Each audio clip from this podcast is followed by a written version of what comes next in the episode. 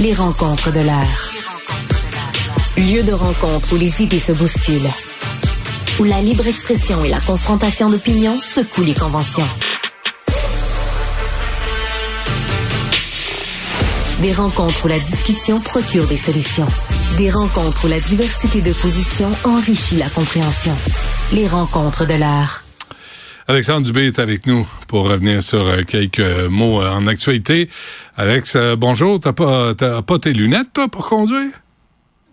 Salut Benoît. Non mais là je suis je suis arrêté. Ah OK. je suis arrêté. Je m'y ils sont pas très sont pas très très loin mais ils sont nécessaires aujourd'hui là. La petite neige est terminée. Euh, ouais ouais. Non, fais, attention. Québec, je te confirme. Est-ce, que tu t'ennuies comme moi de Jacques Dupuis en politique? Parce que c'était un ah. un vrai là, un snowro comme on les aime là. oui, comme on aime interviewer, c'est ah. intéressant d'avoir des nouvelles de, Jacques Dupuis, effectivement.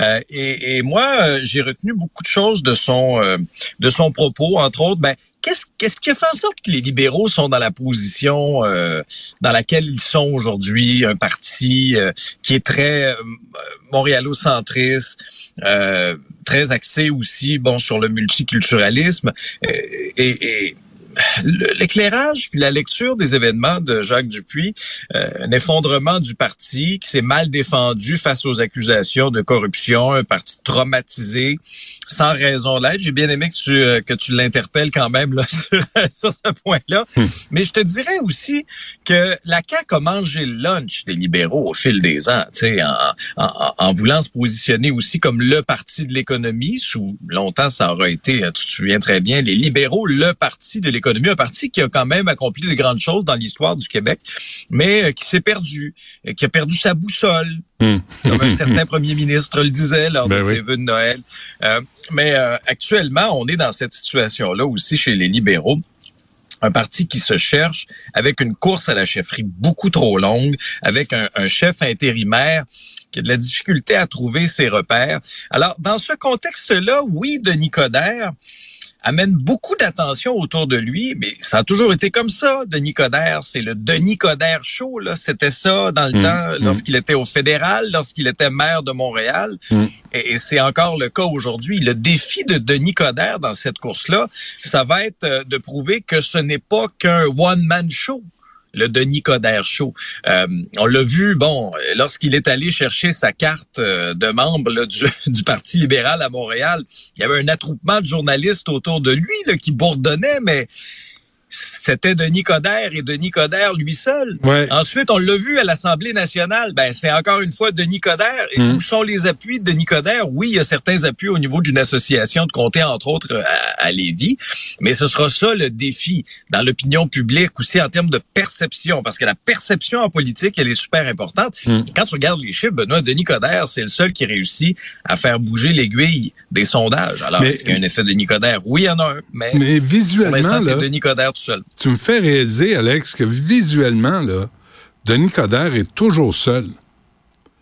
Dès qu'il se ben, présente en public, non, mais il y a pas, parle pas juste d'appui avec le, au caucus, des trucs en coulisses, des, qui se trament, là, puis des ententes. Je parle pas de ça. Physiquement, Denis Coderre circule, il est toujours seul. Il n'y a, pas, a pas une équipe, il n'y a pas une gang, il n'y a pas d'amis, il n'y a pas... Tu sais, il est seul. Il va au passeport, il est seul. Il va à Québec, il est seul. Il va au, euh, au bureau du Parti libéral, il est seul. Euh, j'aimerais ça savoir si euh, parfois il est accompagné dans sa vie. On disait à la blague dans, une autre discussion que Denis Coderre porte pratiquement tous les chapeaux de sa, de sa campagne, qui est pas officiellement lancée. Souviens-toi qu'il est censé nous annoncer ça à la fin de Compostelle, mais est-ce qu'il y a réellement quelqu'un au Québec qui doute encore de l'intérêt de Denis Coderre à se lancer dans la course à la chefferie du Parti libéral? Mm-hmm. Pas après tout ce qu'on a vu, mm-hmm. pas après sa visite à l'Assemblée nationale, mais j'ai trouvé ça quand même assez révélateur, moi, euh, Benoît, euh, de voir euh, qu'aucun député libéraux soient venus saluer Denis Coderre cette semaine. J'ai pas aimé cette scène-là, moi. Je trouve que Paul Saint-Pierre Plamondon a été bon joueur en, y allant, mais j'ai pas aimé le fait de voir aucun député du Parti libéral l'ignorer, euh, hein. même aller lui serrer la main en public. Donc c'est ça. À un moment donné là, depuis le début de cette course-là, on sent une espèce de snobisme là, de la part de certains libéraux entourant la candidature de Denis Coderre. Pourtant, réveillez-vous là C'est le seul, c'est le seul qui engendre de l'intérêt envers votre parti. Attention, tu as Nicolas Tétrault, le courtier immobilier, qui se dit opportuniste. Et là, Jacques Dupuis me parle de Martin Cochon, euh, qui, qui, était aussi à Ottawa avec Paul Martin. C'est un nom qu'on a entendu. Ouais, mais... C'est un nom euh, qu'on a entendu. Mais qui fait pas bouger l'aiguille. Vas-tu sentir l'effet... Vas-tu sentir l'effet Martin Cochon, toi? Ah, c'est ça. Je ne sais pas. Je sais qu'il avait investi euh, dans le cannabis beaucoup, comme euh, plusieurs libéraux à l'époque, hein, quand on a... Euh, je sais pas ce qui est arrivé avec tout ça. Il y a aussi ce carnage à Vaudreuil-Dorion qui nous amène à nous poser plusieurs questions. Est-ce qu'on en a échappé un autre? Est-ce qu'on en a échappé un autre? Est-ce qu'on a ignoré des drapeaux rouges à répétition dans les dernières années concernant cet individu-là? D'abord, qui a comparu au palais de justice? Je te résume ça parce que c'est l'événement le plus récent. Là. Euh, donc, le gars en question, Fabio Puglisi, 44 ans, a comparu au palais de justice de Salaberry de Valleyfield et est accusé de deux chefs de meurtre non prémédité. Donc, accusé d'avoir tué sa mère et tué une voisine là qui venait essayer de porter secours à la pauvre dame qui se faisait attaquer. Un chef de tentative de meurtre et un, chef de voie de fait grave, parce qu'il y a une troisième personne impliquée là, qui a été blessée aussi dans cette histoire-là. Quand je te parle de drapeau rouge, Benoît, moi, dans mon esprit à moi, là, il y a trois drapeaux rouges qu'on a ignorés. Euh, D'abord, l'événement le plus récent. ok? Cet individu-là a comparu pas il y a dix ans, là, il y a une semaine. Il y a une semaine, ce gars-là a été accusé de voie de fait sur une femme qu'il avait croisée par hasard dans la rue, à proximité de son logement, hmm. et, il l'avait attaqué. Pourquoi à ce moment-là, on n'a pas demandé une évaluation psychiatrique de cet individu-là? Compte tenu aussi de son passé. Un individu qui avait été diagnostiqué, avait reçu là un, diagnostic, puis un double diagnostic en fait, parce que on parle d'un trouble schizoaffectif et un syndrome maniaque avec caractéristiques psychotiques. Donc, le gars est diagnostiqué. Ouais, à inviter à votre, à votre party d'anniversaire, hein? Ouais, mais Benoît, et en plus, il avait été déjà reconnu deux fois non criminellement responsable dans le passé. Ouais. Deuxième drapeau rouge. Troisième drapeau rouge, c'est une décision, entre autres, une, hospitalisation plutôt, euh, il, y a, il y a quelques mois, de mémoire, c'était l'automne l'automne passé, hospitalisé et là, correct, il représente plus un danger. C'est drôle, on l'entend souvent cette phrase-là, ne représente plus un danger. Euh, la, la, commission d'évaluation des troubles mentaux aussi l'avait nommé cette fameuse phrase-là mm. euh, lorsque lorsqu'il a comparu la dernière fois, c'était en 2020, OK? Commission d'examen des troubles mentaux, puis là, je vais t'en citer un petit bout. On juge que l'accusé, en raison de son état mental, ne représente plus un risque important pour la sécurité du public. J'espère que les gens qui ont, qui ont euh, posé ce diagnostic-là ont ouvert la télévision, ont ouvert la radio, ont vu la une du journal.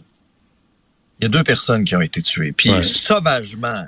J'espère qu'il y, y, a une note au dossier des gens qui, qui échappent le ballon. Je te dis pas de défouetter 100 euh, fois, là, mais une petite note au dossier comme euh, il en a échappé un qui a tué deux femmes, là, blessé une autre. Je sais pas. Mais as-tu as remarqué, Benoît, dans les derniers mois, c'est pas le premier incident violent là, impliquant les cas de santé mentale. Ben L'objectif, là, puis moi, là, je suis plus capable de l'entendre, cet argument-là. Ah, faut pas stigmatiser personne. C'est pas une question de stigmatiser personne. C'est d'avoir simplement les bons filets de sécurité dans la société pour prendre prendre en charge et prendre soin des plus vulnérables, des gens mmh. qui ont besoin d'aide. J'avais la discussion avec Dr Gilles Chamberlain, qui est psychiatre à l'Institut Philippe Pinel. Puis je posais la question, est-ce qu'on l'a échappé? Dans son esprit, euh, on a... Ben, je pense que oui, qu'on l'a échappé. Et c'est tout ce qui me disait qui m'inquiétait beaucoup? À partir du moment où la commission d'examen des troubles mentaux ben, juge que, que l'accusé, en raison de son état mental, ne représente plus un risque important pour la sécurité du public, on l'a libéré sans condition. Il n'y a plus de suivi. Ben oui, sans Il n'y a plus de suivi à savoir, est-ce que, est-ce que la personne prend ses pilules? Hmm.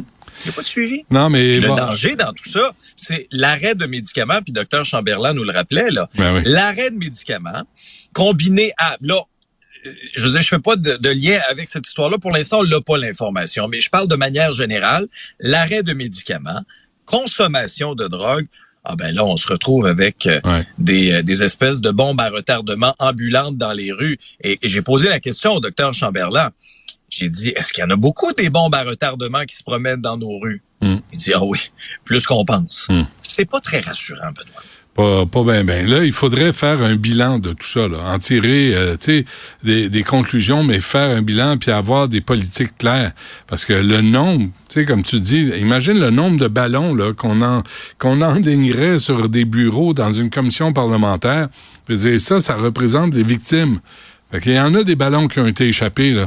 Peut-être qu'il serait temps qu'on s'assoie puis qu'on revoie, entre autres, le criminellement non responsable et qu'on apporte ça à Ottawa puis dit là, il faut, faut, que les choses changent parce que ça n'a pas d'allure. Il y en a beaucoup des non criminellement responsables au Québec. Hein? As-tu hmm. remarqué? On est fort là-dessus, le non criminellement responsable. Mais le problème, c'est que l'encadrement, pour les gens plus vulnérables par après? Est-ce qu'il y en a réellement? Moi, je me questionne en regardant ça. Pense à la policière Maureen Bro, là, ben qui est décédée dans, ben dans l'exercice de ses fonctions, là, lorsqu'elle a intervenu auprès de, de quelqu'un complètement désorganisé, qui visiblement, en tout cas selon les rapports qu'on avait, euh, il y avait justement, là, encore une fois, on parle de non-prise de médicaments, est-ce qu'il y avait prise de mhm. drogue, les mhm. voisins en avaient peur. C'est souvent la même histoire qui se répète. Cette policière-là n'aurait jamais dû mourir, Benoît. Oui. En, fait, au Québec... Cette famille-là n'aurait jamais dû mourir. Au Québec, là, change d'adverbe. Les noms criminellement, financièrement, politiquement, socialement responsables, il y en a 13 à douzaine, de toute évidence. C'est une façon de faire. On est une société distincte, Alex. C'est pour ça que ça marche au Québec. Euh, je pense On est une société non responsable, point. Alors moi, j'ai une pensée pour les proches de cette famille-là qui est éprouvée par cet événement horrible-là. Horrible, horrible, horrible. Et je pense qu'on devrait avoir une prise de conscience collective pour qu'est-ce qu'on peut faire pour changer ça? Qu'est-ce qu'on mm. peut faire pour pas stigmatiser personne, mais juste au moins encadrer les gens qui en ont le plus besoin pour s'assurer qu'il n'y ait pas de carnage comme ça qui arrive là, un jeudi midi lors d'une journée là, qui, hmm. qui n'aurait jamais dû se produire. OK. Pas de rage au volant non plus. Alexandre Dubé en direction de Québec. Sois prudent, puis on se reparle lundi. Dans le calme et dans la joie, Benoît. Oui, merci. Um... Salut.